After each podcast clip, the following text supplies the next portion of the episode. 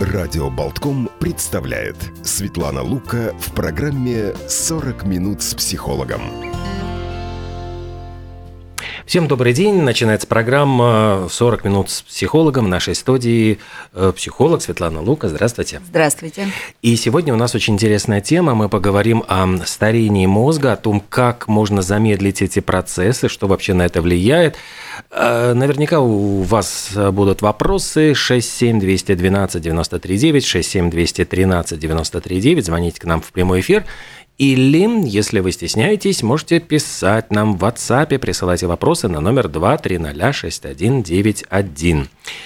Э, Ну и вообще, может быть, начнем с главного вопроса, что означает вообще старение мозга, потому что если с телом все понятно, мы становимся менее гибкими, начинают там болеть суставы, колени, там с переменой погоды что-то, в общем, чувствуем всегда себя не очень комфортно.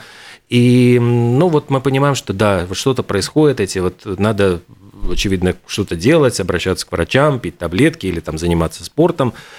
А вот что такое старение мозга? А, ну, чуть-чуть, наверное, давайте расскажу о том, как мозг вообще устроен и работает, да, самые базовые вещи, потому что мы знаем о том, что в мозге есть много-много клеток. Они называются нейроны. И между ними есть какие-то связи. Вот и мы все знаем вот эти схемки, когда все это мигает, все такое красивое. Еще появилось новое слово нейросеть, которое Мгм. тоже все знают. А, Как работает мозг? По большому счету, нервные клетки – это э, те элементы головного мозга, которые принимают микрорешения. И к ним приходит куча информации как раз по отросткам. И выходит из них какая-то переработанная клеточка информация дальше. Так вот, если вот эта фраза, что нервные клетки не восстанавливаются, она абсолютно правильная, мы рождаемся с огромным количеством нервных клеток, которые начинают умирать сразу же после рождения. Да. Прямо. Да, потому что мозгу такое количество клеток не нужно. То есть их там просто очень сильно с запасом закладывается. То развитие мозга связано с тем, что между этими клетками прорастают связи. А вот какие связи будут прорастать и между какими клетками, вот это уже определяет среда, в которой развивается этот мозг. И этот процесс образования новых связей между клетками, а значит и прорастания вот этих отростков, происходит до самой смерти организма. Конечно, пока ребенок маленький, это все происходит активнее, с возрастом эти процессы замедляются, но они все равно идут. И мозг способен к этому. То есть получается, что очень многое зависит от окружающей среды, а не только от, э, ну не знаю, родителей, которые что-то вот, ну я имею в виду не, которые не воспитали, а, а, ну вот эти наследственные какие-то, да, Ага. гены. А, да, безусловно, потому что, большому счету, формирует из нас людей э, именно внешняя среда. Да, то есть, да, есть генетический вклад, безусловно, какой-то, но дальше это только внешняя среда. Сразу вспоминаю историю, по-моему, это было кто-то из древних правителей э, хотел, он уставил жесто- жесточайший такой эксперимент, там э, ребенка помещали э, при рождении в какую-то среду, где с ним никто не разговаривал, ему типа было интересно, на каком языке он сам начнет говорить. Ни на каком. И вот ни на каком, да, вот ребенок вырос Маугли. Да, ни на каком, потому что любое развитие – это ответ на запрос внешней среды. Соответственно, когда мы говорим про старение, это тоже развитие, только в другую сторону. Да? То есть э, это уменьшение количества новых связей, которые образуются между клетками. Это снижение способности мозга отращивать вот эти э, отро, отращивать отростки, э, да, вот развивать вот эти отростки, новые появляются в меньшей степени, и это то, что мы как раз называем старением. Какие-то, может быть, даже и переставая работать, могут умирать и клетки, и отростки, и это нормальная совершенно ситуация для головного мозга. Но мы свой фокус внимания переводим как раз на образование новых связей. Потому что пока они образуются, мозг молодой, скажем так. Как только они перестают образовываться, так мы говорим о том, что он стареет, стареет и стареет. Буквально недавно мы обсуждали вот э, на радио э, дату, вот, ну, связанную со смертью самого старого концертирующего музыканта в Великобритании. Это было поразительно, что он ушел из жизни в 104 года, и до 103 лет он продолжал выступать, ну, конечно, не на большой сцене, но он приходил в кафе, где один раз в неделю по четвергам он садился к роялю, ну, там, к пианино, и играл мелодии. То есть он был самым старейшим концертирующим, можно сказать, вот музыкантом, и все поражались, насколько в 100, ну, 103 года это возможно. Хотя вот мы знаем множество примеров, что люди уже вот, ну, после там 70, 80, там, к 90 годам начинают с трудом, в общем-то, узнавать близких, э, выполнять какие-то простейшие функции. То есть есть ли люди определенные, у которых вот мозг не поддается этим процессам старения? А, но на самом деле любой из нас может со своим мозгом такое совершить. А, вопрос, насколько мы вообще готовы занимать активную жизненную позицию. Да, потому что ну, сейчас вообще очень много говорят о том, что возраст, ну, нет такого понятия, да, есть только понятие, насколько ты себя ощущаешь. А, вот этот концертирующий музыкант, он приходил раз в неделю в кафе. Он заставлял свои пальцы играть на фортепиано он э, актуализировал вот эти нейросети в его голове, которые э, запускают вот этот вот процесс игры на фортепиано. Это на самом деле очень сложный процесс, и в него включен весь мозг, плюс эмоции, которые он испытывает э, во время игры. Это тоже э, влияет определенным образом на то, с какой скоростью идет информация в этих нейросетях. То есть, на самом деле, процесс сложный, всех тонкостей не рассказать. А, он получает обратную какую-то реакцию от зрителей. Да? И это тоже эмоции, и это то, что его мозг стимулирует. Он заставляет свой мозг работать. И пока мозг э, активен, пока у него есть вот эта дисциплина, надо прийти ко времени, выйти на сцену или там сесть к инструменту, исполнить. Э, это то, что мобилизует нас. И вот это и поддерживает мозг в активном, ну и, скажем так, более или менее молодом состоянии. А если мы говорим, ну все, дети выросли, а, я уже на работе максимально сделал то, что хотел. И вообще я уже, у меня пришел пенсионный возраст, поэтому я сейчас сяду перед телевизором mm. и буду побольше спать. Все. У мозга нет стимула создавать что-то новое, решать какие-то нестандартные задачи, и дисциплина, по большому счету, уходит. И, и все, а если нет запроса к мозгу, зачем он нужен? И, и поэтому потихонечку начинают э, замедляться вот процессы в головном мозге есть ли профессии, которые стимулируют? Потому что вот э, известно, что и там Джон Гилгуд, э, британский актер, по-моему, 94 года еще он э, то ли выходил на сцену, то ли снимался, то есть ну, да, он был в рабочем состоянии. И можно вспомнить, ну, Зельдина даже просто, вот, который выходил в 100 лет вообще, то есть свой столетний юбилей он справлял на театральной сцене. Вот актеры, а почему вот у актеров может быть, ну, такой, можно сказать, выше процент вот так, таких? Да потому что они же живут на сцене, они учат новые роли, они вживаются в новые образы, они все время формируют вот эти вот новые нейросети. Или по-другому навыки, да, это психические навыки, это не навык, связанный там с шитьем, не знаю, или забиванием гвоздей, но это навык. Мозг одинаково формирует как психические навыки, которые мы не можем пощупать, да, так и физические, которые мы вот можем наблюдать. А, это режиссеры, которые тоже все время решают новые э, задачи какие-то. Да, сейчас Клинт Иствуд собирается снимать новое кино, ему 90, по-моему, mm-hmm. с лишним лет. Это хирургия. Мы же знаем, что есть хирурги, которые оперируют, э, в общем, тоже до глубокой-глубокой старости, и руки не дрожат, потому что каждая операция требует полной концентрации и решения нестандартной задачи. Ты не знаешь, что ты там найдешь, когда вскроешь пациента. Да? И они поэтому и живут долго, и сохраняют вот это вот работоспособное состояние.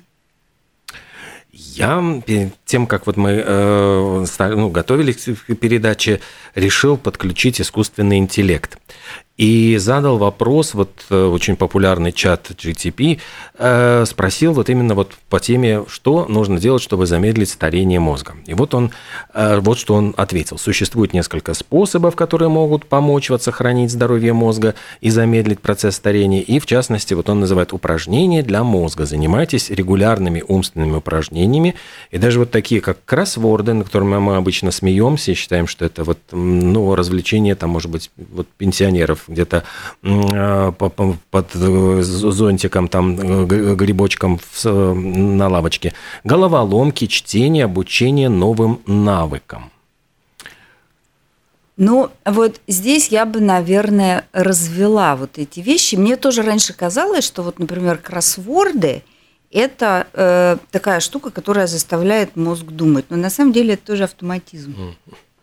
Понимаете, это как играть на пианино одни и те же пьесы. Вот ты 30 лет играешь только одно и то же, и больше ни одной новой не выучил. У тебя идет развитие? Нет. То же самое с кроссвордами.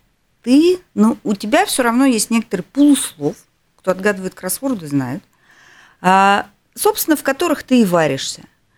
Ты можешь даже покупать разные журналы, но примерно они все оперируют одним и тем же пулом слов. И вот этот навык доставать это слово откуда-то из памяти, которое уже даже не долговременное, и вписывать его в клеточки – это автоматизм. Поэтому с определенного момента кроссворды перестают твой мозг развивать и поддерживать даже. Вот когда мы говорим про выработку новых навыков, а, почему вот говорят, что э, если вы ушли на пенсию, вам скучно, ну начните делать что-то для себя новое, освойте новую профессию – к примеру. Начните рисовать, писать стихи, мемуары писать, в конце концов. Ну, слушайте, даже вот садоводством заниматься. То есть ты всю жизнь бухгалтером сидел перед компьютером, и ты вышел на пенсию, и вдруг у тебя э, появилась эта любовь к земле. Все, это для тебя новое, это же новая сфера. Где что посадить, что когда будет цвести, когда собирать урожай и так далее, и так далее. А потом еще этот урожай консервировать. Ну, то есть это целая жизнь, это целый процесс. Это интересно, ты в это вникаешь. Вот он, вот мозг востребован. Изучение новых языков. То же самое, но вы знаете, как тяжело. Даже вроде бы вот я считаю, что у меня мозг э, достаточно молодой, но э, я сейчас переехав уже на постоянную жизнь сюда, в Латвию, начала учить латышский язык. Как же мне тяжело запоминать слова. Грамматические структуры мой мозг, кстати, усваивает достаточно легко. А слова, вот чисто механически, очень трудно запоминать. Э, потому что уже, видимо, возраст, когда ну, замедляются вот эти вот э, новые образования новых связей между нейронами. И нужно больше времени, больше усилий для того, чтобы запомнить какие-то слова. У меня, например, была вот просто лайфхак, я носил с собой записную книжку, потому что, в принципе, этот набор слов, он э, повседневный не такой большой. И вот сталкиваясь каждый раз с каким-то вот новым словом, вдруг его я записывал, и каждый вечер, вот просто открывая книжечку, э, прочитывал вот что эти несколько, там, два, три, четыре, может быть, слова новых, чтобы они оставались, и заодно, что вот еще в прошлый. И вот так вот это все шло, шло, шло, и это, в принципе, расширяло. Только в 20 лет тебе достаточно ну, трех да. вечеров для этого, да? А mm. в 50 нужно уже 10. А еще вот э, тут чат GTP э, говорит о здоровом образе жизни. То есть это правильное питание. Кстати, вот я терзал по этому же поводу, и еще майкрософтовский Bing, у них тоже появился искусственный интеллект, они э, ссылаются на то, что нужно есть больше рыбы, орехов, фруктов и овощей. Ну и здесь тоже вот говорят, что просто правильное питание. и достаточный сон. То есть высыпаться и хорошо, правильно кушать. Нет, ну сон это мы точно знаем, он в любом возрасте нужен. И полноценный отдых это необходимо как маленькому ребенку, так и зрелому человеку, так и стареющему. Это универсальная рекомендация. А про питание я, к сожалению, ну, не диетолог и не нутрициолог, поэтому, наверное, полноценно здесь мне будет трудно эту тему раскрыть, но я точно знаю, что мы же все с возрастом начинаем очень следить за фигурой и начинаем исключать кучу элементов из своей диеты. В частности, есть миф о том, что вредно есть жиры, и мы стараемся есть все, знаете, так какое-то вяленое, пареное, да, и вот и поменьше жиров. Но нужно понимать, что вообще-то мозг – это кусок жира больше 90% в головном мозге – это жир. И если мы себя э, этими жирами очень сильно ограничиваем в жирах, то мозг их недополучает. Соответственно, ряд функций хуже работают. И здесь появляется вообще риск таких болезней, как Альцгеймер или Паркинсон. Э, я сейчас, наверное, не буду подробно рассказывать, какие клетки в мозге за что отвечают, для того, чтобы окончательно не запутать наших слушателей. А, но переходя, например, с животных жиров, о которых все-таки врачи не любят, э, когда люди в возрасте едят много животных жиров, но, значит, нужно перейти на растительные, значит, нужно увеличить количество растительного масла, орехов. В рационе – которые дают вот эти жирные кислоты, которые мозгу необходимы точно так же, как и углеводы. Если мы едим только огурцы и помидоры и забываем вообще о крупах, э, о мучных изделиях, э, то, опять же, мозг недополучает пищи. Он все время сонный, он не может сосредоточиться, потому что ему есть нечего. А мозг питается глюкозой, и она ему просто необходима. Поэтому здесь, вот, когда мы говорим про правильное питание, все-таки это должен быть очень хорошо сбалансированный рацион, исходя из конституции тела, но ни в коем случае не подходить вот с этими вот рамками, что все, снимаю жиры и углеводы и перехожу на вегетарианство mm. и питаюсь листиками. Это, к сожалению, может привести, в общем, к последствиям совершенно нежелательным. Обычно вот таким пограничным действительно вот моментом является выход на пенсию для человека. То есть, с одной стороны, э, пенсия как раз с благими целями, чтобы ну, человек уже чувствует действительно, что у него силы не те, он не может полноценно трудиться. Но с другой стороны, он сразу выпадает из социального общения, поскольку на работе он решает какие-то задачи, он коммуницирует с большим количеством людей, ну как где, но как правило э, все-таки вот на пенсии он реже, может быть, и собирает какие-то большие компании. То есть, ну, получается так, что вот и другое какое-то вот, ну, общение вне работы уменьшается. И вот чем это опасно? То есть, вот насколько общение, ну, важность этого социального общения для э, торможения старения? А, знаете, вот если эволюционно посмотреть на значение головного мозга у человека даже и у стайных животных, то по большому счету головной мозг обеспечивает выживание в социуме.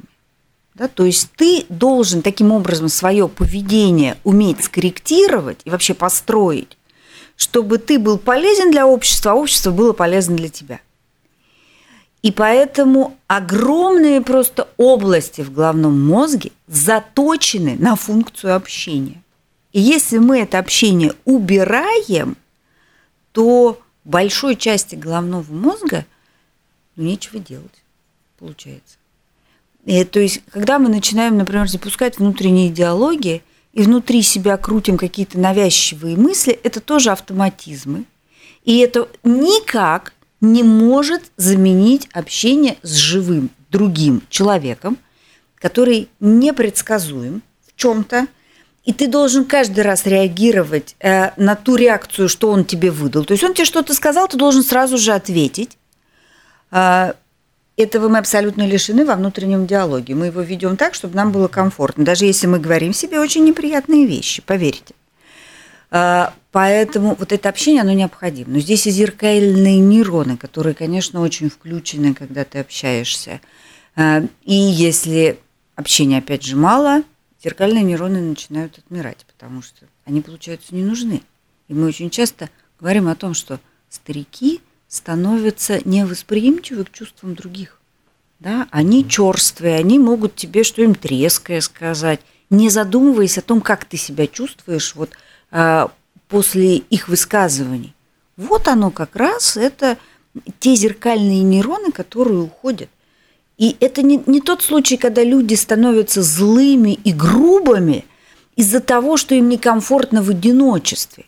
Здесь, между прочим, есть и обратная связь. Да? Они сидят одни, они не общаются, и у них вот эта вот функция адекватности, скажем так, в общении, а она просто улетучивается, и поэтому мы можем наблюдать вот такие реакции от них. Поэтому общаться очень нужно. Так что это и внуки, и, то есть это семья. Если семьи недостаточно по разным причинам, это соседи, это люди в магазине, на улице. Если есть желание, найти круг общения можно. А когда мы садимся и говорим, ну вот мне там государство, например, должно сделать какие-то клубы для, за 60 кому. Этого нет, поэтому я такой. Ну, это же бегство, наверное, от того, чтобы решать вот эту проблему, потому что мозг ленив. Этот огромный орган, который очень много ест энергии, он очень ленивый. И если ему его не заставлять работать, он предпочтет ничего не делать, чем что-то делать. И вот здесь, собственно, для этого нам воля и нужна. То есть получается, что сейчас, учитывая, что есть и социальные сети, и очень много, ну, таких просто других возможностей, лучше всего попытаться организоваться самим, найти друзей по интересам. Э, ну, вот я не знаю, тут интересно, а общение через, э, ну, то есть это все-таки личное общение, оно лучше срабатывает, чем просто, например, общение через э, какие-то э, ну, контакты через компьютер, через телефон, или это все равно ну, лучше, чем ничего? Э, ну, это значит, общение через компьютер и телефон это лучше, чем никакого общения, но живое общение лучше, чем общение через угу. социальные сети. По той простой причине, что нашему мозгу 2,5 миллиона лет, а социальным сетям Поэтому наш мозг точно никогда природой не был задуман для общения в соцсетях. И если мы хотим ему давать все-таки какую-то полноценную пищу, то, конечно, это живое общение. Конечно, это живое общение. А, Еще вот, я понимаю, один из пунктов, э, которые мы должны просто иметь в виду для того, чтобы затормозить старение, это движение. Ну и вот тут вот чат GPT, вот как обозначил, как здоровый образ жизни, то есть это регулярная физическая активность. А что это значит? А, вы знаете, на самом деле э, всегда кажется, ну да, понятно, физическая активность, она же для того, чтобы тело бодрым поддерживать. Но на самом деле все сложнее. Когда мы двигаемся, э, в теле, наверняка все знают, выделяются так называемые эндорфины, да, то есть это вот гормоны, которые приносят удовольствие. Но помимо этого, движение еще и очень сильно стимулирует выработку дофамина. А это самый главный э, нейромедиатор удовольствия.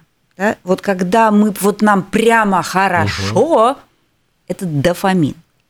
И он вырабатывается, в частности, э, через движение. То есть, на самом деле, есть две основные ветки, как он может вырабатываться. Движение и ну, достижение каких-то новых целей, решение сложных задач. Знаете, когда бьешься, бьешься, бьешься над какой-то проблемой, но не плодоносит у тебя черная смородина уже который год. Но на пятый год ты наконец нашел правильное удобрение, правильно обрезал, не знаю, может просто повезло, и собрал ведро этой черной смородины. Но это же фонтан дофамина, да, это же вот, вот оно, счастье, да. Но это вот мы когда достигаем чего-то. А когда двигаемся, это по другой схеме, но тоже выработка этого дофамина. И нам это не всегда очевидно. Да? Но это происходит помимо нашего сознания и помимо нашего желания, наш мозг так устроен. Поэтому мало того, вырабатываются во время движения в мозге специальные вещества, я сейчас не помню их название, качи вот такое, которые стимулируют работу нервных клеток, тех клеток, которые обслуживают, потому что вот эта нервная клетка, вокруг нее же очень много ткани, которая ее и питает. И от какой-то заразы лечит. Нервные же клетки не восстанавливаются. Это же нельзя так один нейрон, если он заболел, мы его, значит, убили, и вместо него вырастили новый. Нет, новый не вырастет. Поэтому, конечно, вот вокруг этих нервных клеток очень много тканей, которые следят за здоровьем э, того, что происходит угу. вообще тканях. Поэтому э, вот там вырабатываются эти вещества, которые попадают в нервные клетки, и нервные клетки делают более активными. То есть движение на самом деле через очень-очень такие вот скрытые механизмы стимулирует молодость мозга, как неудивительно. Так что вот хочешь ты или не хочешь, но двигаться надо. Еще вот есть э, интересное наблюдение из актерской среды, ведь они учат, э, говорят, что текст у них э, учится именно за счет того, что они запоминают и свое положение на сцене, какие-то жесты, то есть это все вот включает движение, включает запоминание и текста. Ну, здесь больше, конечно, про работу памяти, да, и вообще, как она устроена. Чем больше включено в любое запоминание э, сфер нашей деятельности, тем лучше. Если мы к запоминанию добавляем движение, это лучше. Если появляются эмоции, это еще лучше, потому что на фоне любых эмоций, плохих, хороших, запоминание происходит намного эффективнее. Я сразу вспоминаю эту историю, это, ну, это, по-моему, не легенда, это реальность, что э, в грузинских семьях Э, была э, традиция, что когда приходил высокий гость в семью, а ребенка били по щеке, вот ну, отец бил по щеке и говорил, что запомни этот день, сегодня к нам пришел вот такой-то, и считалось, что вот ребенок вот от этого стресса, ну, то есть от этого удара, он запомнит. Да, да. То есть это не, не изгладится из его памяти. Да, действительно, на фоне эмоций мы лучше запоминаем. И вообще же изначально память, она для чего была нужна? Опять давайте вот эволюционно уйдем немножечко из нашей комфортного, цивилизованного мира куда-то вот туда, в первобытное общество. Для чего нужна была память? Да для выживания.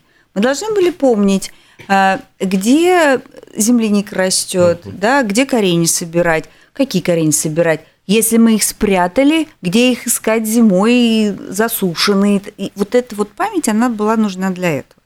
Мало того, мы каждый раз Э, мы, наши предки каждый раз что-то делали, и если э, вот это вот действие заканчивалось успехом, ну, пошел, например, куда-то подальше и там что-то нашел, и съел.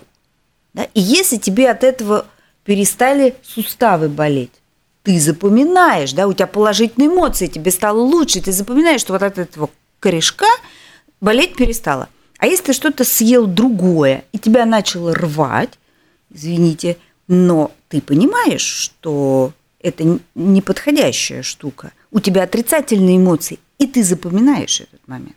Да? Поэтому а, обучение, э, в обучение обязательно эволюционно встраивались эмоции. И сейчас, когда мы даже вот разговариваем с учителями, а, как лучше в детей э, закладывать вот эти знания, которые они, конечно, с трудом берут – обязательно включая их эмоционально, да, ну то есть стратегически это самый такой надежный ход. Э, с другой стороны, тело действительно стареет, мы ничего не можем с этим сделать. Нужно ли, чтобы происходил какой-то ну, такой диссонанс у нас? Может быть, старение мозга – это тоже естественный процесс, и э, так вот заложено, устроено природой?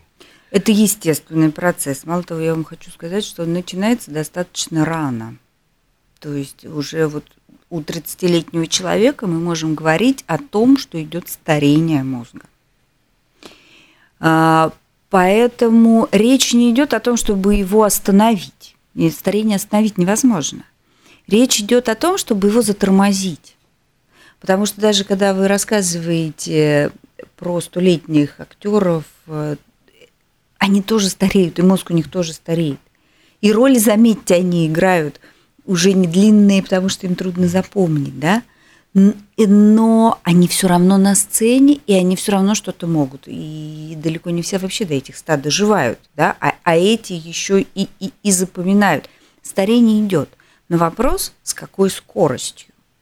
Поэтому, если мы хотим затормозить, ну, собственно, тогда вот мы и делаем то, о чем мы с вами сегодня.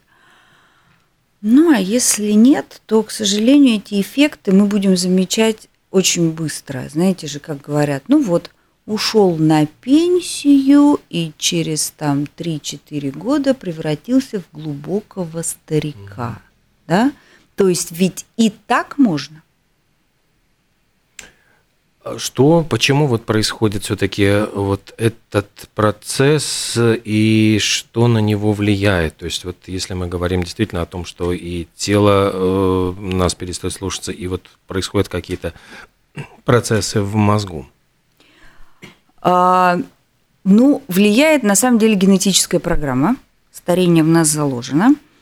Э, но на самом деле, если нет целей новых, если нет вызовов из внешней среды, если ты сам эти вызовы не ищешь, а сдаешься на волю вот этим вот естественным процессом старения, то, конечно, они побеждают. Но если мы ищем себе новые увлечения, если мы все время должны решать нестандартные задачи, а это каждый раз обучение, вот то, что я про корешки-то да, рассказывал, да, то есть мы делаем что-то новое и смотрим, как оно – Получается, не получается. Мы вырабатываем новые навыки.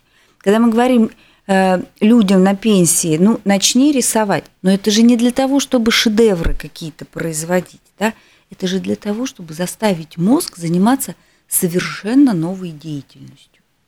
И это работает, ребята, не только после того, как вы ушли на пенсию. Вот, например, я себя помню, там, пять лет назад, когда я подумала, что что-то мне нужно – наверное, поменять в своей жизни, которая стала, ну, слишком размеренная и слишком понятная, и выйти на какие-то новые, там, я не знаю, профессиональные темы, да, или новую профессиональную деятельность, я начала рисовать. Я рисовать не умею вообще. У меня руки растут не из того места абсолютно точно. И четверка по рисованию это была единственная четверка у меня в школе. Да? То есть вот совсем все плохо. И я начала рисовать, безусловно, не для того, чтобы эти картины там висели на стене. Я начала рисовать для того, чтобы мозг проснуть свой и заставить его делать что-то новое.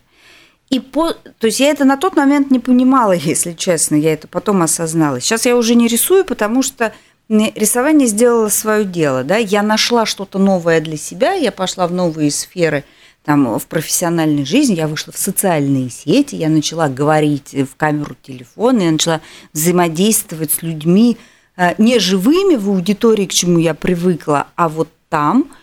То есть для меня это был новый, очень сложный, ну, сложный навык. Но я его освоила, потому что я проснула свой мозг через рисование. Так что вот придумывать себе новые хобби, новые увлечения в любом возрасте – это очень полезно. То есть это э, может запустить какие-то другие совершенно процессы, да. которые не связаны конкретно вот с рисованием может и не помочь, но оно побуждает. Художником я не стала. Угу. Как негативно влияет одиночество на людей? Это отсутствие общения, да, это то, что э, мы перестаем вообще реагировать на других людей живых. Мы теряем вот эту способность коммуникативную Потому что на самом деле, с одной стороны, предрасположенность к этому заложена. Но если вы этому не учить, вот как вы говорите про этого ребенка, которого в ящик угу. там в средневековье или в древности а, положили, э, то есть, то есть если эту способность не развить, то ее не будет. Но если ее не поддерживать уже во взрослом возрасте, она тоже угасает. Да? То есть это та надстройка в нашей психике, которая нужна для ведения вот какой-то жизни такой вот э, социальной. Но если ее нет, значит, это ненужная функция, и она начинает отмирать потихонечку. У одного э, скандинавский писатель, меня, как всегда, выпадает из головы, но я помню название книги «Вторая жизнь Уве», сейчас и американцы сняли фильм с Томом Хэнксом, как раз история об одиноком человеке, у которого умерла жена, и он остался абсолютно один, а, нелюдимый, как будто бы все его считают очень злым, который цепляется к соседям, только может ругаться, и вынужденный коммуницировать с поселившимся рядом вот семейством э, мигрантов, он вдруг расцветает и неожиданно вот раскрывается совершенно с другой стороны. Это mm-hmm. вот это в принципе, это вот та самая история, да. история, да, только в художественном э, жанре, исполненная, потому что как только появляется запрос вот на эту адекватность в общении, э, так вот эта способность, она возрождается. И мало того, я допускаю, что этот человек начал выстраивать новые навыки коммуникативные, которых, может быть, у него до этого и не было никогда в жизни. Да, он там, по-моему, с детьми начинает общаться. Ну, у них, по-моему, там не было детей. В общем, угу. так достаточно вот неожиданно в нем. И это на самом деле к чему? Что в любом возрасте мозг способен к формированию новых навыков. В любом. Нет такого понятия, что поезд ушел. Вот с мозгом этого понятия нет. Мы пережили вот эпидемию ковида, и вот насколько вот эти э, коронавирусные времена оказали влияние на мозг и вообще вот какое-то негативное? А, вы знаете, очень много говорят о том, что ковид влияет на память, на скорость мышления, на внимание. А, это то, что люди замечают вот в своей просто деятельности а, ежедневной, что эти эффекты появились. На самом деле, я думаю, что все еще ведутся какие-то исследования на эту тему, и окончательных данных, вот, ну, когда мы могли бы точно написать, э, прописать механизм, что произошло, мы, наверное, пока еще не готовы, мы это ученый мир. А, но по большому счету, да, наверное, ковид определенным образом влияет на нервную систему и может вызывать отмирание каких-то и нервных клеток, и нервных связей. Но если в головном мозге все еще остались какие-то нервные клетки, а если вы живы, то они точно там есть, то они могут обучаться заново и выстраивать те психические функции, которые оказались в дефиците. Так что дальше мы делаем все то же самое, о чем сегодня весь угу. час говорим. Да? Мы начинаем мозг нагружать. Мы начинаем правильно питаться для того, чтобы оно, питание было достаточно э, полноценным для работы головного мозга. Мы маленькими шажками начинаем наращивать а, новые навыки, да, то, что я называю, мы просыпаем мозг. И потихонечку, потихонечку начнет возвращаться и память, и внимание, и работоспособность. Э, просто нужно дать себе на это время. Но не просто сидеть и ждать, когда он сам соберется и все вспомнит. Дело все в том, что мы сейчас, скорее всего, оказываемся в ситуации, что нам нужно заново простроить какие-то связи. Но это возможно. Подводя, может быть, уже итоги нашей сегодняшней беседы, мы видим, что продолжительность жизни растет, и, скорее всего, вот мы столкнемся с тем, что люди, живя все более и более доль, дольшую жизнь, у них будет вот этот момент э, от выхода на пенсию до, ну, вот уже физического э, ухода из жизни все более продолжительным. Вот к чему это может привести? Почему вот мы, с одной стороны, умеем как будто бы влиять на тело человека, а в то же время вот его мозг, мы видим, что все больше и больше появляются э, специальных клиник, где требуется уход за уже людьми, которые, к сожалению, ну вот в э, силу там разных причин, и Альцгеймер, и э, деменция, вот они уже не способны о себе позаботиться. А, да, действительно, мы научились продлевать жизнь нашего тела, Но теперь задача каждого из нас научиться продлевать активную жизнь своего мозга. А, действительно, раньше люди умирали раньше, чем успевал состариться мозг. Поэтому эта проблема не возникала. Но сейчас продолжительность жизни растет в цивилизованных странах, а запроса к работе мозга все меньше и меньше. Почему-то цивилизация сейчас движется в направлении, а как облегчить людям жизнь? А как сделать, чтобы попроще? Вообще чтобы думать. еду не надо было добывать, да? А пошел вот прям в соседний супермаркет и купил. А на следующем этапе уже не пошел, а заказал себе еду, тебе привезли. Да? А, упрощает, упрощает. Задача у мозга забирает, забирает, а новые не предлагает. И вот здесь, наверное, на данном этапе развития нашего общества это задача пока каждого из нас ставить себе эти задачи. Если нас э, цивилизация лишает каких-то задач, значит придумывать новые. Ну что же, э, на этом мы, наверное, и завершим сегодняшнюю нашу программу. 40 минут с психологом. Светлана Лука была у нас психолог студии. Спасибо большое и до новых встреч. До свидания. Спасибо. До свидания.